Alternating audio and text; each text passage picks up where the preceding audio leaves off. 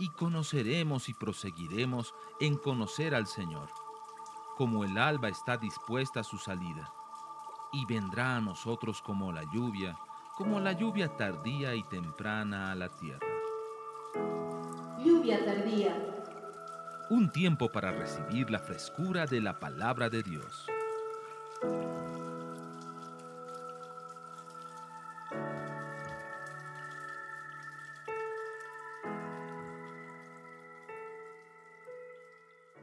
Yo no soy un experto eh, de metodologías de estudio. Sí tengo eh, un título en educación, pero lo que yo les voy a compartir no lo he aprendido de mi carrera de educación. O sea, no, no es verdad.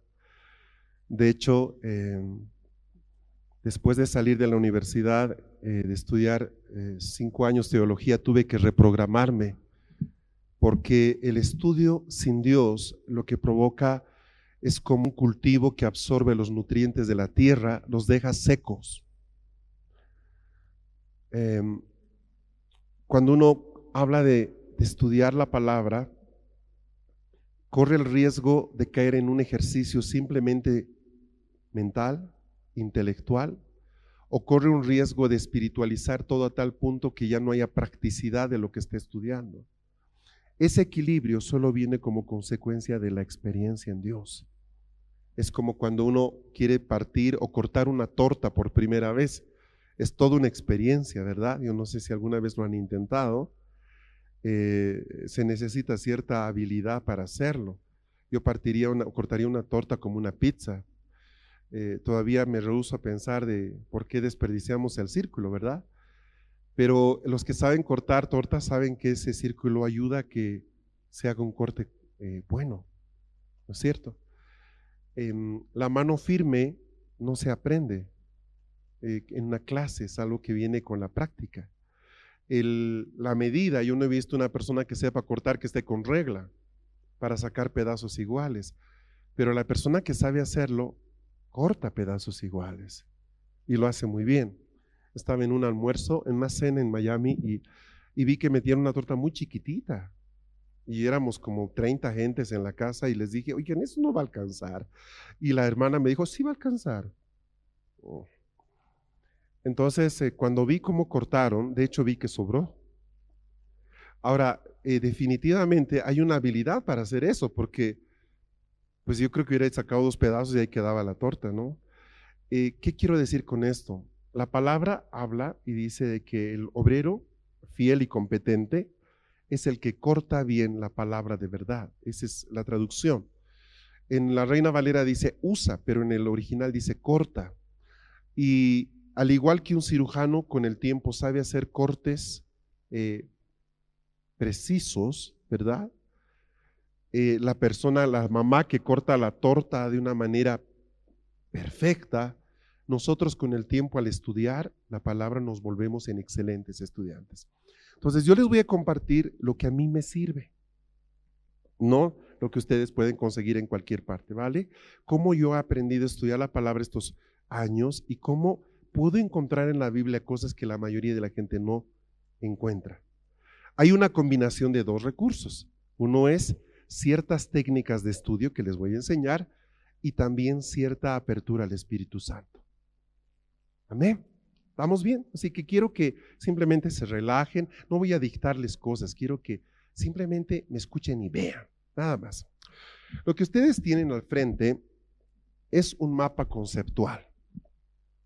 Probablemente, eh, no voy a explicar lo que es un mapa conceptual, pero eh, es una técnica que hoy día se utiliza muchísimo en educación, ¿verdad? Los profesores entienden muy bien este tema Estoy tratando de ubicarlos como para que puedan. Por ejemplo, este es un mapa de la Primera Guerra Mundial, un mapa conceptual. Eh, ¿Qué es un mapa conceptual en términos eh, muy sencillos? Es una organización del conocimiento en base a un tema específico, dividido por áreas. Por ejemplo, en la, guerra tengo eh, qué fue, qué factores, qué peculiaridades tuvo, qué hizo estallar la guerra, y cada uno se divide en otros temas más y en otros temas más, y el mapa conceptual puede crecer muchísimo ¿Ah? Por ejemplo, em, si ustedes ven este lado, van a darse cuenta que esto sigue creciendo y sigue creciendo y cada uno de estos es un documento y más documentos y más documentos. Y todo esto trata básicamente de la eh, Primera Guerra Mundial o de la Segunda, una de las dos. La cosa que es una guerra mundial. Los mapas conceptuales son interesantes porque es la mejor manera de estudiar hoy día, ¿ah? cualquiera sea la carrera. Más, más en las que no son exactas, las exactas no le sirve mucho un mapa conceptual. Ahora, em, las personas aprenden, eh, cuando un niño va creciendo, aprenden de esta forma. Por ejemplo, aprenden que su amiguito es hijo de, hermano de, alumno de, ajá. O sea, aprendemos en base a relaciones. Todo lo que tú sabes, lo sabes, imagínate un conocimiento. Eh, eh, pensemos en esto. Mm, foco. ¿Qué cosas vienen asociadas a eso? Luz, energía eléctrica, habitación. Ahora, si se dan cuenta, el concepto de foco puede ser eh, un concepto abstracto, porque es una palabra que está reflejando un objeto. Pero hay cosas más abstractas aún, por ejemplo, la palabra luz. Estoy con una palabra definiendo o tratando de decir algo que es más abstracto que simplemente un objeto. Entonces, un niño crece asociando cosas. Estos muchas veces se llaman árboles de conocimiento. Ah, por ejemplo, te digo, imagínense que son una computadora. Por un momento ustedes son una computadora. Una computadora eh, trabaja en base a mapas, diferentes tipos de mapas. Supongamos que tenemos los datos de, una persona, un registro donde está toda la información que tiene esta persona. Tenemos datos generales, donde está su nombre, apellido, eh, carnet de identidad, nacionalidad, edad. Luego tenemos datos familiares, el nombre de sus padres, de su madre, eh, si tiene hijos, etcétera. Luego datos de trabajo, teléfono, lugar de trabajo, jefe, título, etcétera, etcétera. Datos escolares. Si, por ejemplo, digo eh, carnet de identidad, ¿dónde buscarían? Datos personales, exacto. Eh, si digo, em, por ejemplo, nombre de la mamá, datos familiares. O sea, están acumulando, ¿me entienden? No están metiendo todo el conocimiento de una persona en una bolsa y le están sacudiendo. Entonces le digo, búscame carnet de identidad. Imagínense que cada dato, perdón, es una ficha, como una, una pequeña ficha. Dice carnet de identidad, tantos, una ficha. Teléfono, tanto otra ficha. Entonces, imagínense este tipo de conocimiento. Agarro una bolsa y meto todas las fichas de una persona, todo lo que sé de una persona, unas 20 fichas. Entonces le digo, búscame el celular. Patente del auto. Edad, no. Eso se llama búsqueda randómica. Estoy metiendo mi mano a ver qué saco. Ah, está complicado.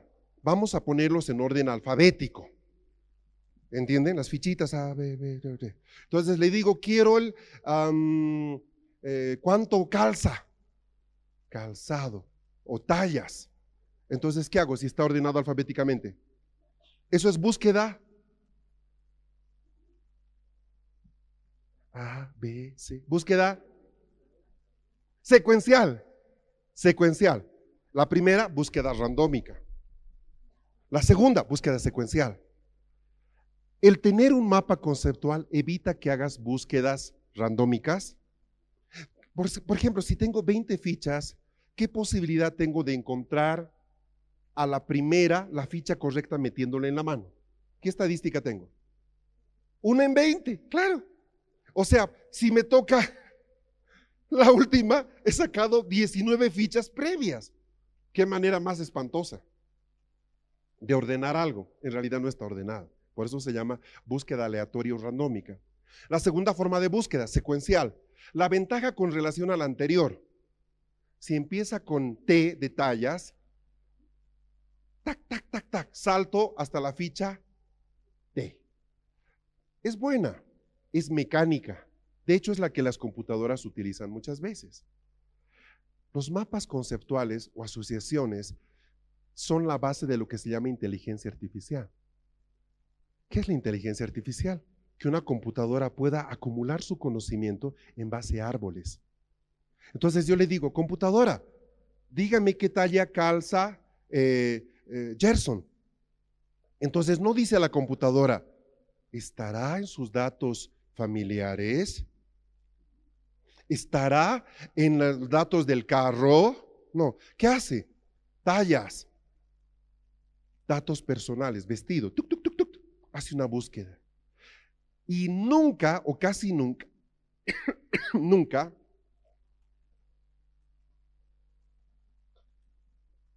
utiliza una, un método repetitivo, porque puede llegar a la misma información por varias maneras. A eso se llama aprender. Aprender es que tú deduzcas un conocimiento a partir de un conocimiento previo. Por ejemplo, la, educación antigua se basa en la memorización, ¿se acuerdan? Todo era memorizar. Luego apareció el conocimiento inductivo, donde te damos herramientas a ti para que tú empieces a ser inducido exteriormente para que saques conclusiones. Pero cuando hablamos de un conocimiento elaborado como consecuencia del aprendizaje, en realidad tú no utilizas solo la memoria, utilizas también la deducción, utilizas el razonamiento. Ahora, cada uno de nosotros, puedes decir, eso me incluye a mí, cuando digo nosotros los incluye a ustedes, tienen dos órganos que están ligados al conocimiento. Uno es la mente y el otro es el cerebro son dos cosas diferentes, mente y cerebro. Ahora les voy a decir algo que no puedo ampliarlo en esta noche. La mente los conecta con el mundo espiritual y el cerebro con el mundo natural. ¿Sí? A ver, piensen lo que estoy diciendo. La mente los conecta con el mundo espiritual y el cerebro con el mundo natural.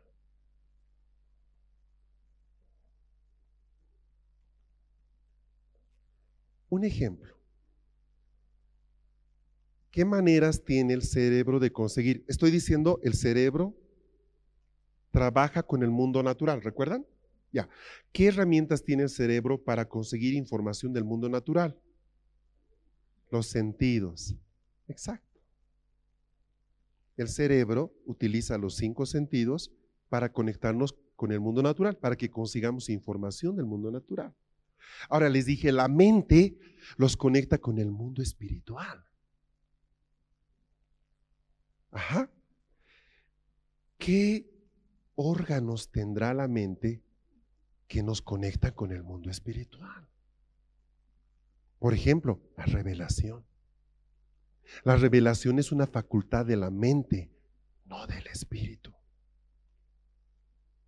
Porque si fuera del espíritu, tu revelación no te llevaría a comprender algo, sino a creerlo. Pero cuando se te revela algo, ¡ah!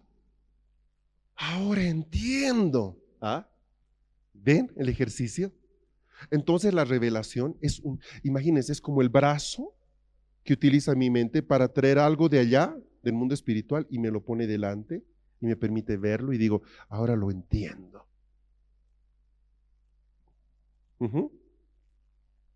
¿Lo agarraron? Listo. Eso es todo lo que necesitan saber para aprender a estudiar la Biblia. Es que es verdad, es verdad.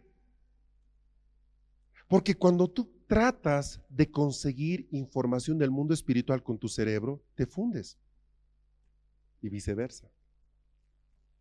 Entonces hay un equilibrio bien interesante que Dios ha dado solo al hombre para poder hacer estas dos cosas. Vamos a ver ejemplos, no se preocupen, no se me queden medio arrebatados ahí. Ya van a ver que la cosa es muy sencilla. Ya necesitamos simplemente, estoy dando muy pocos conceptos, les dije, pues no hay nada que anotar. Simplemente empiecen a escuchar lo que estamos diciendo. O sea, esas cosas sencillas. ¿Ya? Cuando yo voy a empezar a leer la palabra, a ver, hablemos, hay dos formas de leer la palabra. Una es una forma programada y ordenada. Sí, que es bueno. Por ejemplo, alguien que dice, yo quiero leer la Biblia, eh, el Nuevo Testamento en, este, en estos seis meses, listo. Entonces, esta persona lo que necesita es un plan de lectura. Hay muchísimos planes de lectura. Ustedes pueden entrar al Internet, entran al Google y ponen plan de lectura de la Biblia en seis meses o en un año y les van a dar una cantidad de, por ejemplo, cuántos versículos deberías leer por día para poder leer esto en 365 eh, días. Esto se llama lectura o estudio programado. Ahora, muchas veces una persona, por ejemplo, cuando ustedes leen el periódico, ¿les gusta leer el periódico? ¿Verdad? Eh, cuando ustedes leen el periódico, uno no estudia el periódico, lee el periódico. Yo debo saber reconocer cuándo estoy estudiando la palabra y cuándo estoy leyendo la palabra. Ajá. No siempre quiero estudiarla. Muchas veces yo solo la leo. Por ejemplo, cuando solo quiero leer la palabra, yo utilizo una Biblia que se llama la Biblia al día. Porque es una versión dulce, lindísima. Es, o sea, no me obliga a pensar. Noten la diferencia. Estoy diciendo ya que estudiar está ligado a pensar. Exacto. Y estoy diciendo, muchas veces no quiero leer la Biblia para estudiar, solo para leerla. Por ejemplo, me encanta leer proverbios. Leer, dije, no estudiar. Noten la diferencia que ahora va a ser importante. Entonces, eh, uno puede encontrar lindísimas versiones. Aquí tengo, traje muy pocas porque eh, si traía todas hubiera sido atroz. Eh, era muy complicado. De hecho, no la traje. Ah, sí, esta, esta es la NBI. Por ejemplo, esta es la nueva versión internacional. Es una Biblia que sale hace unos años. Eh, hoy día es el boom de las Biblias, la New International Bible, nueva versión internacional. Trataron de darle un lenguaje actual sin quitarle contenido, pero le quitaron. Y de ahí es, lo complicado. Yo me pongo a pensar en los que traducen la Biblia. Tienes que definir si vas a hacer una Biblia de estudio o una Biblia de lectura. Porque tratar de hacer las dos cosas a la vez es imposible, no se puede. No se puede. Ahorita estoy escribiendo un libro que lo llevo seis años ya y estoy metido en un capítulo y me plantea un problema. Quiero que este libro sea como narrativo, como que alguien lea una novela o quiero que sea un libro de estudio, que uno tiene que... no me molesten, por favor. ¿Qué tipo de libro quiero hacer? Lo grave es que tengo seis años y recién llegué a esa pregunta. qué atroz, dije sí. Entonces empecé a ver qué, cambios tendría que hacer. Si va a ser un libro de estudio, los versículos los voy a poner en párrafos aparte y las citas van a estar al lado con la, la, versión. Pero si va a ser un libro narrativo que tú puedas leer así, que no te puedas soltar el libro, porque los libros de estudio te absorben y llega un momento en que ya no puedes más. Pero un libro de lectura, tú puedes seguir y seguir, seguir y leer, comértelo. Eh, el texto debe estar ligado a la estrofa en la que estás hablando y los textos, las referencias, Jeremías, tantos Corintios, debe estar al final del capítulo para que no te interrumpa. o sea, hay una cantidad de cosas que tú tienes que saber a la hora de ver cómo quieres que sea leído el libro. Lo propio pasa con la traducción de una Biblia. La nueva versión internacional trató de ser una Biblia que la entienda un joven, ¿verdad? Eh, pero que a la vez tenga doctrina y no le salió muy bien. Personalmente no la recomiendo, aunque la lectura es sencilla, tú puedes leer y, eh, y, lo, lo, haces rápido, ¿sí? Pero si, por ejemplo, quieres hacer eso con la Biblia de Jerusalén, eh, no puedes. O sea, la Biblia de Jerusalén te hace, te obliga a estudiarla. Usa palabras complicadas, pero es más precisa que esta. ¿Entienden lo que estoy diciendo? Entonces, eso pasa cuando uno lee el periódico. Eh, difícilmente o rara vez se pone a estudiar el periódico. Normalmente su lectura es amena y... ¿Por qué? Eh, ¿Cuál es la diferencia? La lectura no pretende dejarte un conocimiento plantado. Pero sí el estudio. El estudio lo que busca es que algo quede dentro de mí. Después, cuando cierre el libro, yo pueda mantener eso dentro. ¿Les doy un ejemplo? Traten de estudiar un libro de poesía. ¿Es posible? No. No se puede. ¿Cómo puedes estudiar poesía? Las poesías no están hechas para ser estudiadas, ¿correcto? Absoluto. Ahora sí se puede. O sea, en lenguaje te pueden enseñar a hacer un análisis de aquí. Claro que se puede, se puede todo. Pero, pero, están siguiéndome. Al hacer la poesía, el autor de la poesía no dice quiero que estudien mi poesía. Ah, van a aprender las partes del cuerpo humano con mi poesía. O sea, no funciona así. ¿Cuál fue el espíritu? ¿Cuál fue la intención del autor de esto?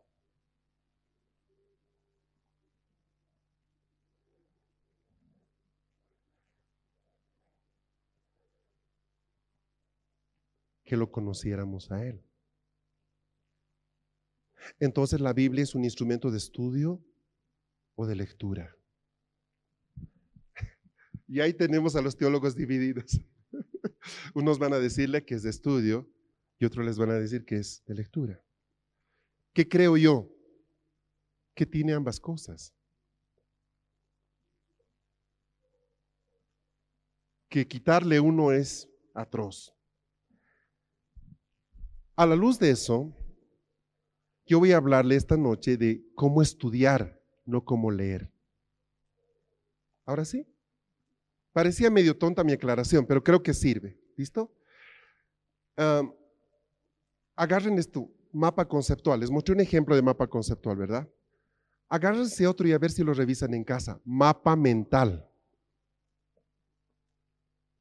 Que parece lo mismo, pero que es diferente es diferente el mapa mental del mapa conceptual. Para estudiar la Biblia, normalmente se utiliza los mapas mentales. A ver, yo, Fernando, estudio más en base a mapas mentales que en mapas conceptuales. ¿Cuál es la diferencia? No estoy diciendo nada técnico, no quiero que se memoricen conceptos. Un mapa conceptual, perdón, un mapa mental, les voy a mostrar algo, ¿ya? Voy a unir mi pantalla para que ustedes vean lo que estoy viendo en mi pantalla en este momento.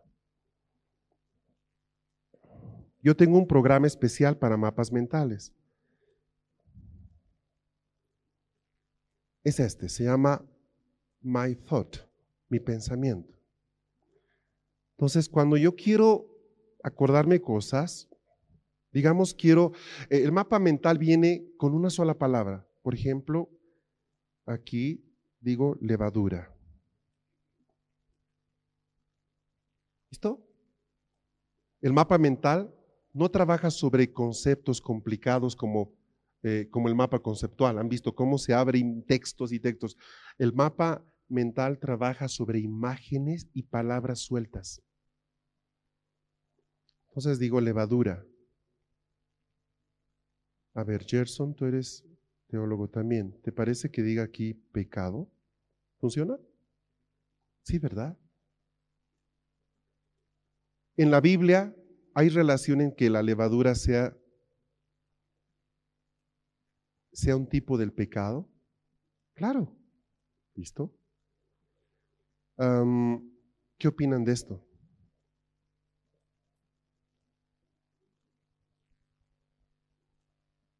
¿Qué dice? ¿Leyeron o no? Reino. ¿Se acuerdan a Jesús? El reino de los cielos es semejante a la levadura. O sea que resulta que la levadura no solamente puede hablar del pecado, sino también puede hablar del reino. ¿Estamos? ¿Podemos seguir jugando?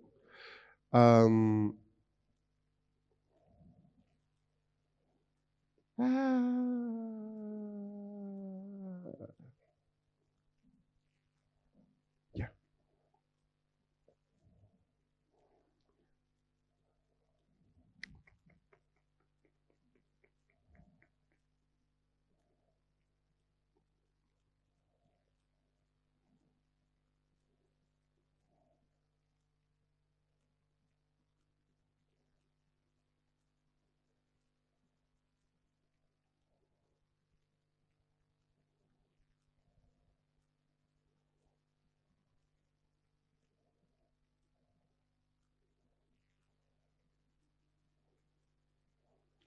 Puedo usar una imagen.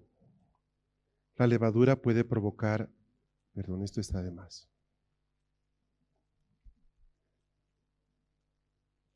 ¿Qué, qué les dice la figura?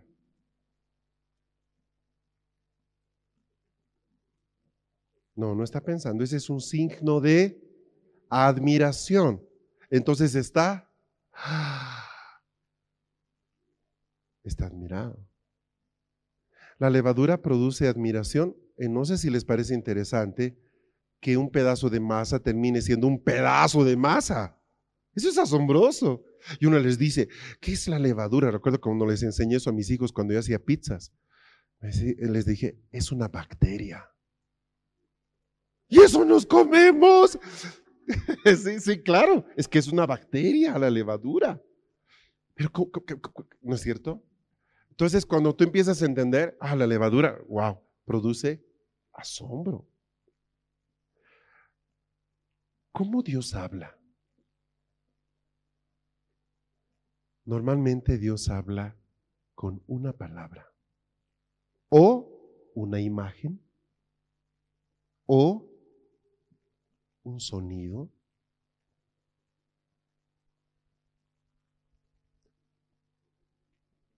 Aunque, aunque nosotros quisiéramos, va a ser raro que Él te diga, Isabel, soy yo, el Señor, tu Dios, tu Padre, que te digo, pero pues si te dice alguna vez eso, me lo cuentas. Júramelo, eso. Con el corazón. Ok. Listo. Ah, pero normalmente no es así. Normalmente no. Tal vez lo haga con ustedes. Por ejemplo, ¿cómo lo hace conmigo? Estoy eh, viniendo a la reunión el domingo en la mañana y de repente tengo algo así. Viene una palabra, puerta. Yo he aprendido a reconocer cuándo esa palabra viene de Dios. Entonces, ¿qué hago? Llego acá como ustedes, pero a diferencia de ustedes yo estoy en un problema, porque en unos minutos debo subirme aquí y decirles algo. Y lo único que sé es esto, puerta. ¡Ah! ya saben por qué sufrimos de estrés los pastores, ¿verdad?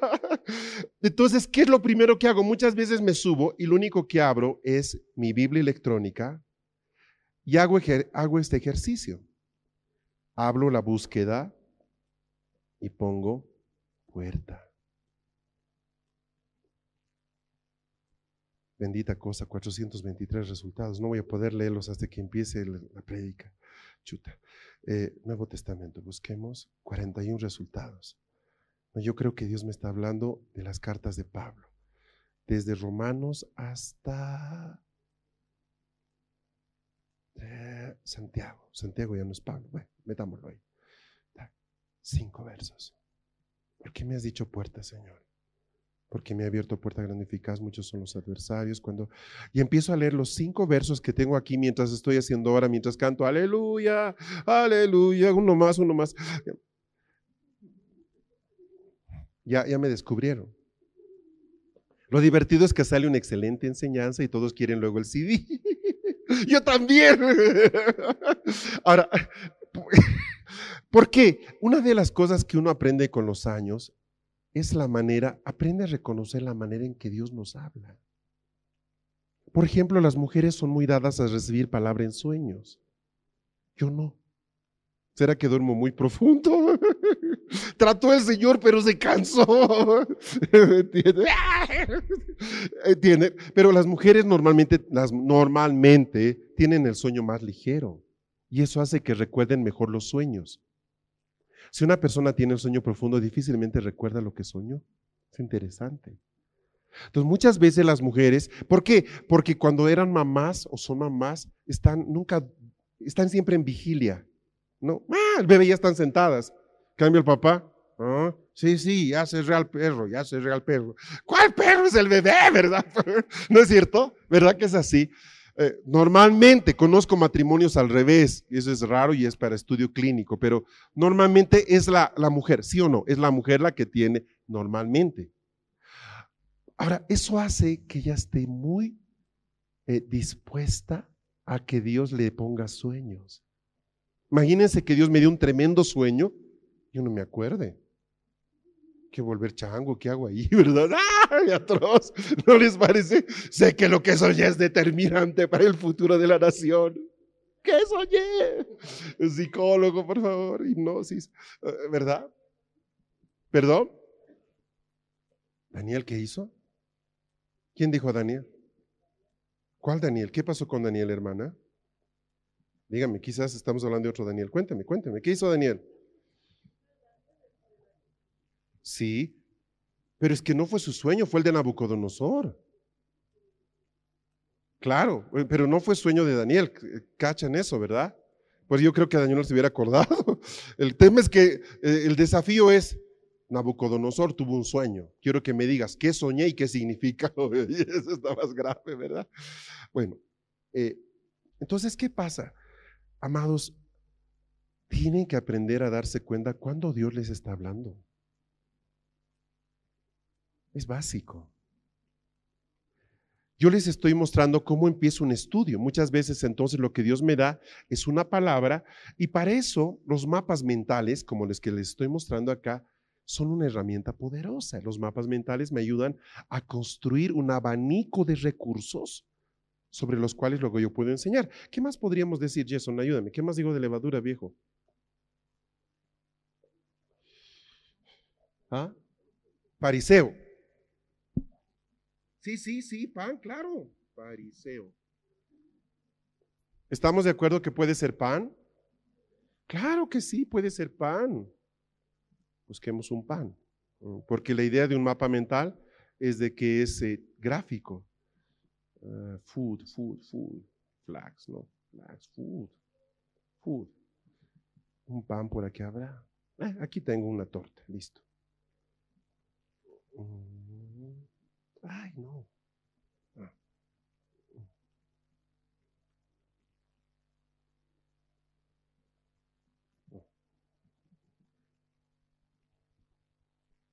Levadura, pan. Sí. Fariseo, Claro, absoluto. a ver cómo les va este.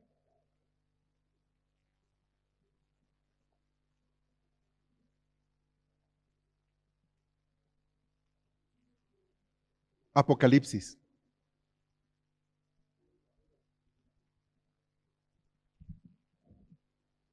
El gran avivamiento que va a haber en la tribulación va a crecer como la levadura. ¿Recuerdan? El más grande avivamiento que en Apocalipsis se relata es en los, en los años, es en los años de, la, de la tribulación. Bueno, noten algo. Para este tipo de mapas, la persona tiene que saber algo de la Biblia. Si no va a poner aquí pastelero, eh, eh, buñuelos, cualquier cosa, ¿entienden? ¿No es cierto? Entonces, necesariamente, ¿verdad que sí? Necesariamente la persona que haga un mapa mental tiene que conocer algo de la Biblia, sí o sí. ¿Y cómo llegó a conocer un poco de la Biblia? Eh, por solo leerla. La parte sobrenatural de la palabra es que aunque yo no pretenda estudiarla, la palabra me estudia a mí. ¿Cómo te das cuenta que te estudia a ti? Que puedes estar leyendo algo y un pasaje te puede hacer sentir mal.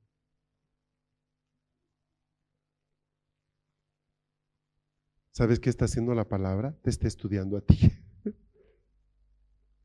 Es verdad. Es un rasgo que solo tiene la literatura divina. Te examina.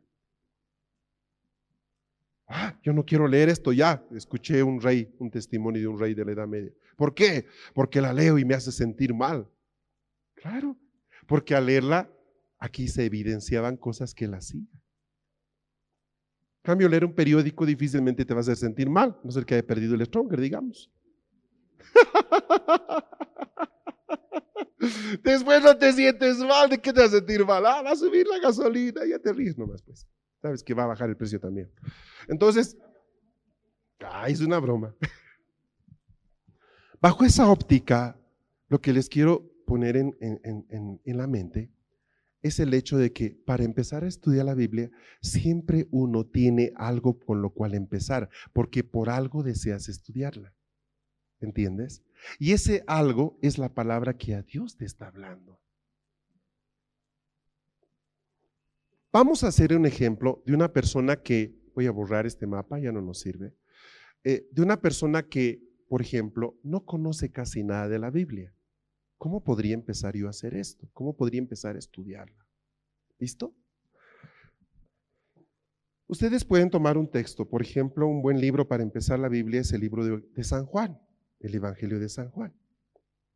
Es una linda herramienta, es un hermoso lugar para empezar a conocer la palabra.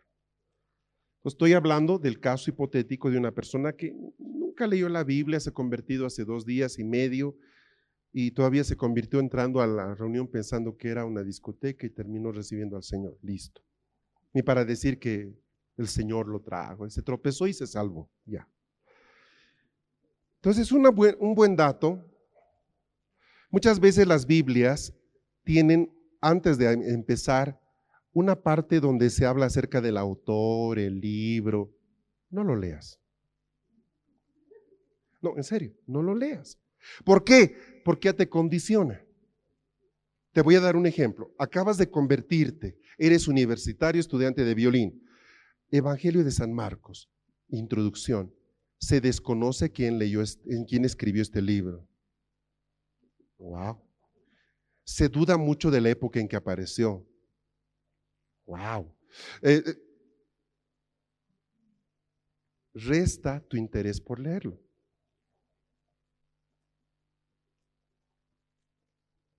Búscate una Biblia que no tenga comentarios.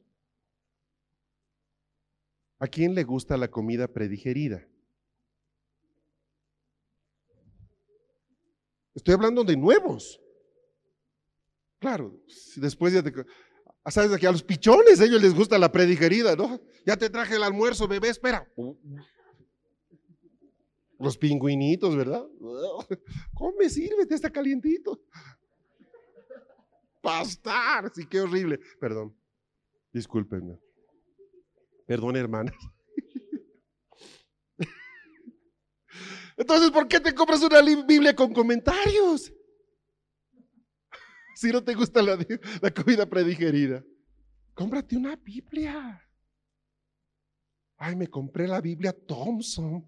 ¿Se acuerdan? La Thompson tuvo su época famosa. Quien no tenía una Biblia Thompson era pues alga de mar, hermano. Todos queríamos una Biblia Thompson. y cuando la comprabas era una Reina Valera igualita que cualquier otra, pero tenía una, un sistema de búsqueda al pie que era el sistema Thompson. Un hombre hizo, la, eh, hizo alguna cantidad de cosas para que los que luego lean su Biblia le encuentren más fácil. Sirve después, como dice Mariana, pero no al empezar. Entonces, ¿qué hago yo? Tome, ¿Tiene una Biblia ahí? Agarren una Biblia, por favor. Apaga tu computadora, agarra una. Mira, tremenda computadora y la biblicita que te traes. Era al revés, vieja. Biblia, vamos a estudiar la Biblia, es una cosa así. Te pasaste, Dios, te pasaste.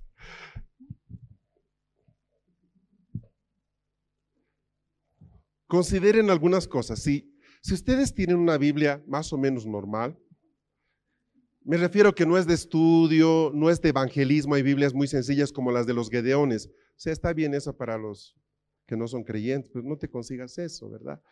Todo sirve, sí, puedes tomar también sopa contenedor, pero no es lo ideal. En ese caso en particular, toda Biblia eh, ha pasado por un proceso. En el original no existen ni capítulos ni versículos. Por lo tanto, cuando algunas Biblias te ponen títulos, ah, ya es molesto. ¿Ah? Las bodas del Cordero. Entonces uno trata de encontrar las bodas y no hay tal boda. ¿Por qué le han puesto esto? ¿Será el cordero lo que debe encontrar? ¿Me entiende? Olvide los títulos, olvide los comentarios, ¿verdad? ¿Por qué? Porque queremos que tu mente se contacte con lo espiritual y que no termines leyendo esta Biblia solamente usando el cerebro y el lóbulo de lectura. ¿Estamos bien? Entonces, ¿qué hago? Empiezo.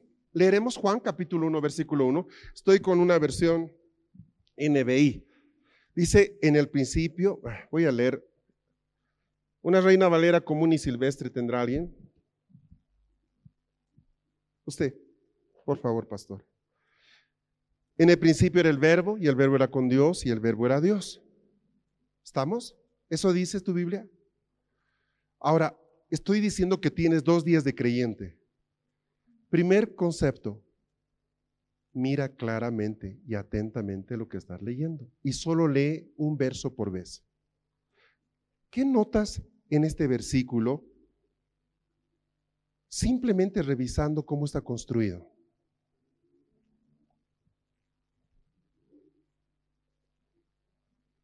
¿Alguien? Solo mire el verso 1, Juan 1.1. ¿Qué te parece raro de esa oración? Doris.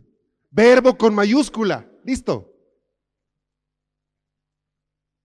¿A, quién se, ¿A qué ciudadano se le ocurre poner la palabra verbo con mayúscula?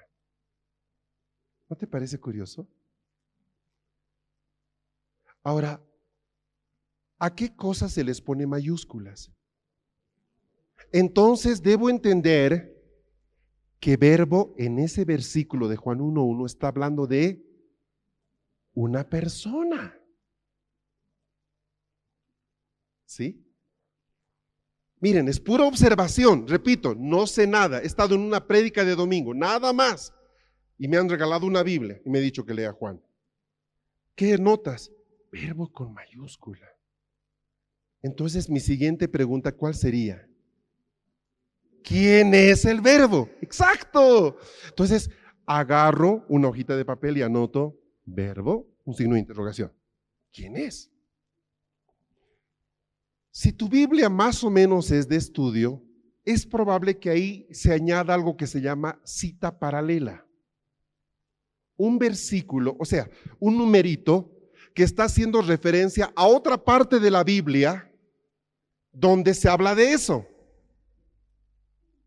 Puede que te lleve a Génesis 1.1. ¿Estamos bien? O sea, un amado ciudadano del Señor que no sabemos quién es, se dio el trabajo de hacer este, este, este tipo de relación. Agarró el verso 1 y buscó en toda la Biblia dónde está verbo. Eso se llama concordancia. Y creó un libro donde dice verbo y todos los lugares donde está esa palabra. Ese libro es este fue hecho en 15 años por una persona que no tenía computadora. Agarró Génesis 1.1. En el principio creó Dios los cielos y la tierra. En, buscó en en toda la Biblia y anotó las citas donde estaban.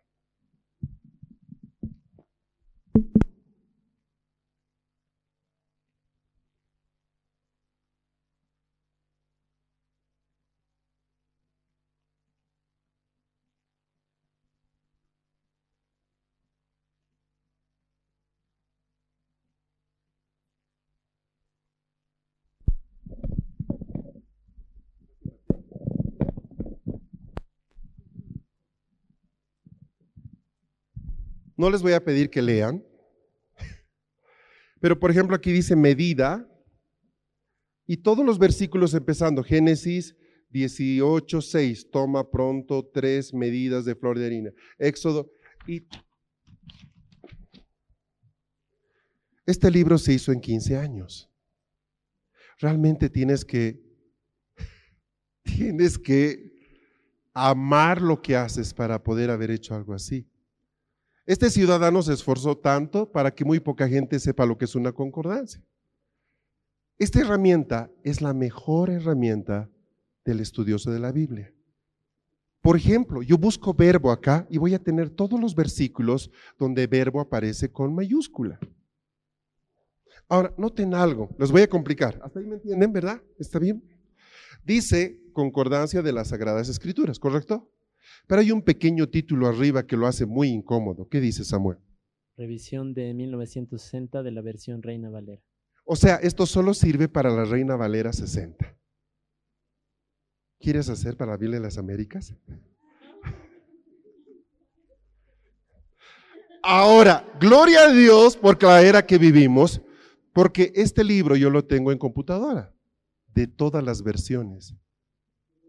Y lo bajas gratuito de internet. O sea, me refiero de que ni siquiera es una versión para vender, se lo compra gratis. Entonces yo estoy estudiando la Biblia de las Américas y quiero ahí ver dónde dice verbo en, todas, en toda la Biblia. Entras al programita que les mostré hace un momento y tienes todas las versiones completas y todas las palabras. Miren qué lindo es estudiar hoy día. Y ni así lo hacen. Pero lo vamos a hacer. Ok. Entonces, si ustedes tienen una Biblia bastante buena, lo que van a encontrar es de que, y eso les ayuda a escogerse una Biblia, ya saben cómo escoger una. No escojan por la tapa.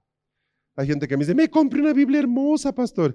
Y lo que me muestra es la tapa bien bonita y una mala traducción.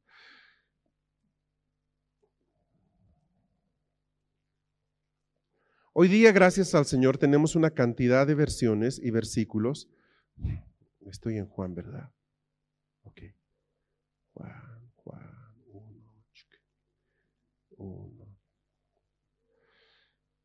Por ejemplo, noten las, las, diferencias. Les estoy, están viendo, ¿verdad? uy, leen perfecto. Por ejemplo, dice en esta, esta la versión pershita, dice, al principio ya existía la palabra. Y la palabra se dirigía a Dios y la palabra era Dios. Noten que aquí ya no dice verbo, dice palabra. Ah, la Biblia textual dice, en un principio era el verbo y el verbo estaba ante Dios y el verbo era, y Dios era el verbo, perdón. La Reina Valera actualizada dice en el principio era el verbo y el verbo era con Dios y el verbo era Dios. Ah, la Biblia, ¿y dónde está? Buscamos la Dios habla hoy. En el principio ya existía la palabra y aquel que es la palabra estaba con Dios y era Dios. Se darán cuenta que es imposible que haya una sola concordancia para todas las Biblias en un libro. No se puede. Por eso es que esta concordancia ya quedó en desuso. Quedó en desuso porque solo me sirve para una versión y de hecho ni siquiera para la más clara. Al leer la Biblia, lo primero que, perdón, al estudiar la Biblia, lo que tú necesitas es ser observador.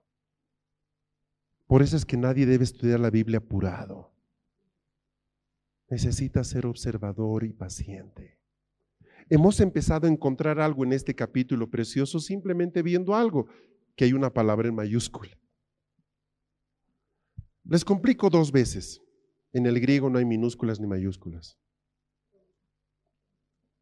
Y entonces, ¿por qué está con mayúscula? Porque los que hicieron la traducción entendieron que ese verbo se refiere a una persona. Ah. ¿Estamos? ¿Dónde nos metemos en problemas? ¿Una palabra complicada? Espíritu. ¿Cuándo está hablando del Espíritu Santo y cuándo está hablando del Espíritu del hombre? Con la mayúscula, en el griego original no existe mayúsculas. ¿Cómo le hace? ¿Tira dados? ¿Quién da? Ah, ajá, ah.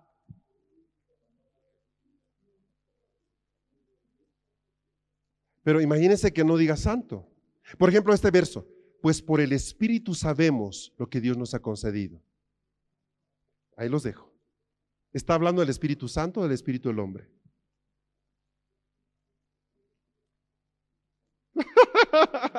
Ahí vieron. No, del hombre, del Espíritu Santo. Estás equivocado. ¿Notan? Ahora se dan cuenta, gracias Señor por los que tradujeron las versiones. Nos evitan ese tipo de colapsos. Pero, ¿qué pasaría si no tenemos esas versiones y solo dice eso? Llegas a la, a la herramienta del estudioso, estudias el contexto. ¿De qué está hablando en ese pasaje? ¿Qué es estudiar el contexto? Al menos lees tres versículos arriba y tres versículos abajo del central. Y ahí, normalmente ahí encuentras la explicación.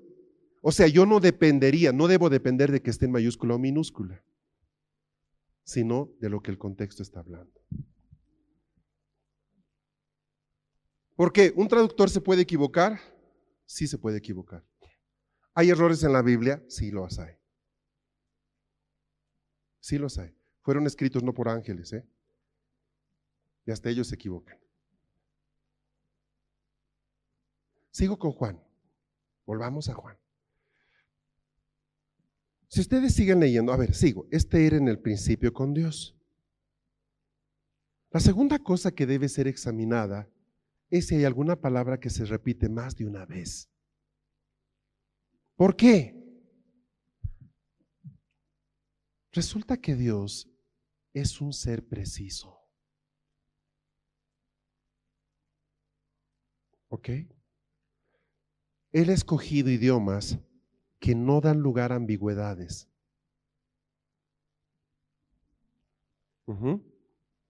Ejemplo de ambigüedad en español.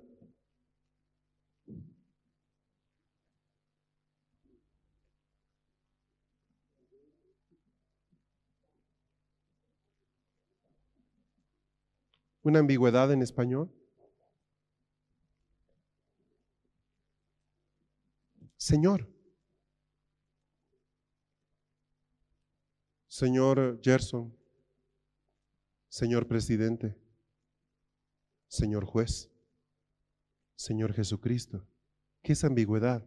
Estoy usando la misma palabra para dirigirme a personas que de ninguna manera están en la misma posición de autoridad, pero que por la pobreza del idioma no me permite hacer una diferenciación. Pero si hablamos inglés, te digo Mr. o le digo Lord. No le dices Lord a cualquier persona. ¿Qué significa Lord? Señor, pero es un título de nobleza. Entonces resulta que el inglés en algunas palabras es más explícito que el español. Pero el griego es más explícito aún. Hay una palabra para dirigirse al rey como señor, otra palabra para decirle señor carpintero a un ciudadano común y silvestre, y otra palabra para dirigirse a Dios como señor. Dios escogió tres idiomas que son explícitos, no ambiguos. Por tal razón, si una palabra se repite, te puedo asegurar que no es falla de traducción es porque para Dios hay algo importante ahí.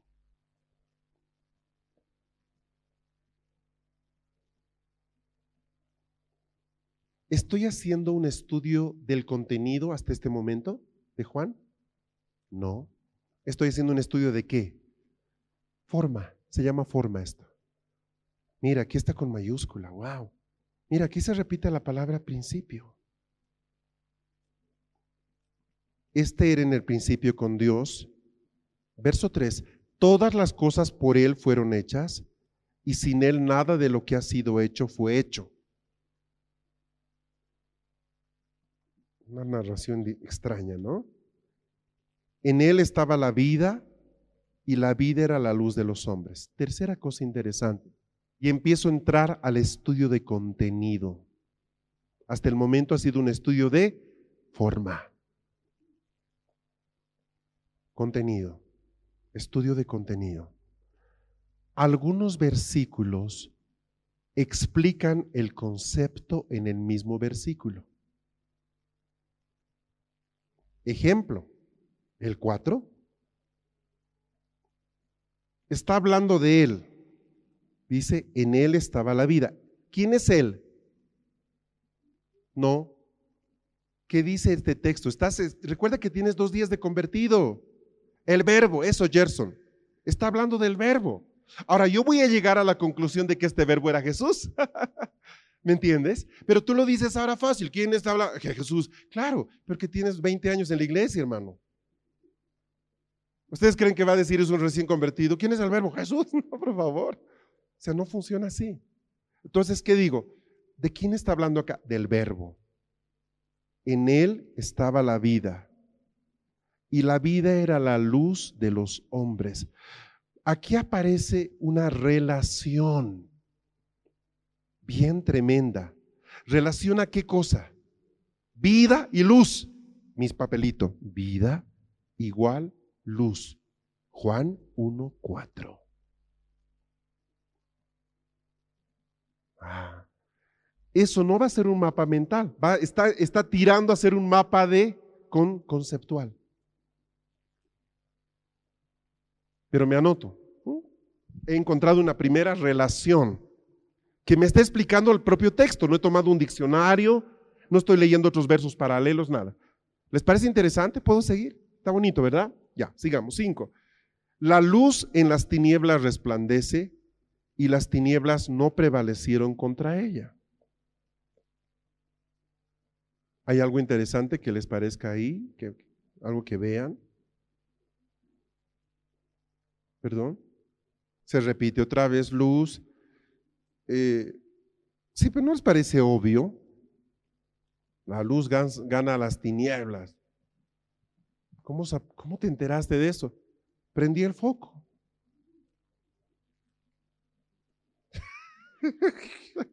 No, no me quiero ir las tinieblas. No me sacarán, no me sacarán. prendes el foco y, se fue todas las tinieblas.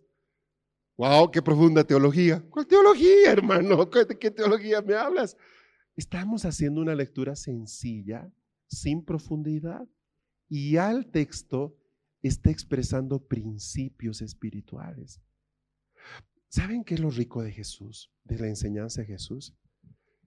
te explica los conceptos más elevados con las cosas más sencillas.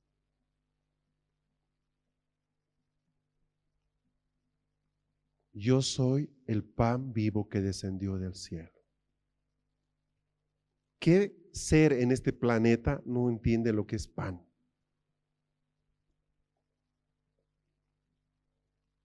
¿Cuándo necesitas comer el pan? ¿Cuándo comes el pan? Todos los días. Eh, ¿Solo es para los ricos? No, aún para los pobres está el pan. ¿Llegará un día en que te sacies completamente del pan? No creo. Pero por el otro lado, no está hecho para comerse solo. Puedes comer solo, pero normalmente el pan acompaña algo. Jesús no vino a presentarse a sí mismo, vino a presentar a otro mayor. Él tenía una forma, ¿me entiendes? Ahí es, ahí es donde los, los teólogos pierden la brújula. Ellos te dicen, no, aquí lo que está haciendo es simplemente una metáfora. O sea, quiere decir que Jesús es como el pan.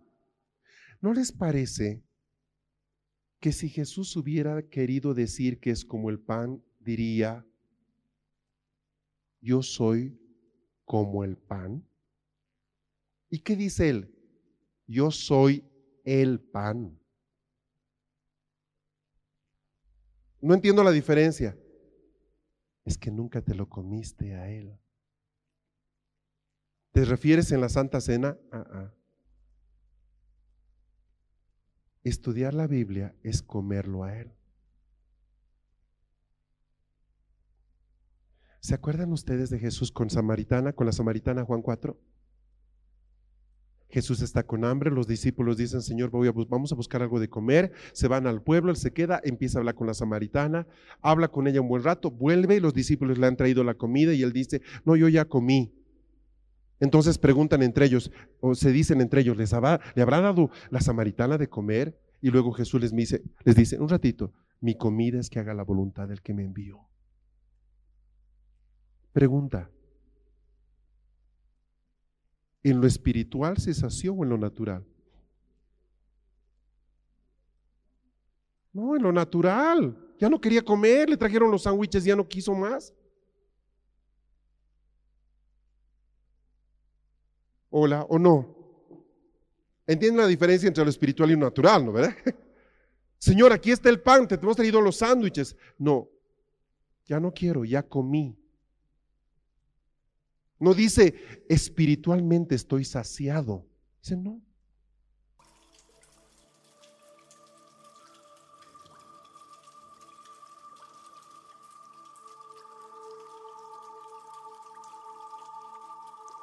Este fue tu programa. Lluvia tardía.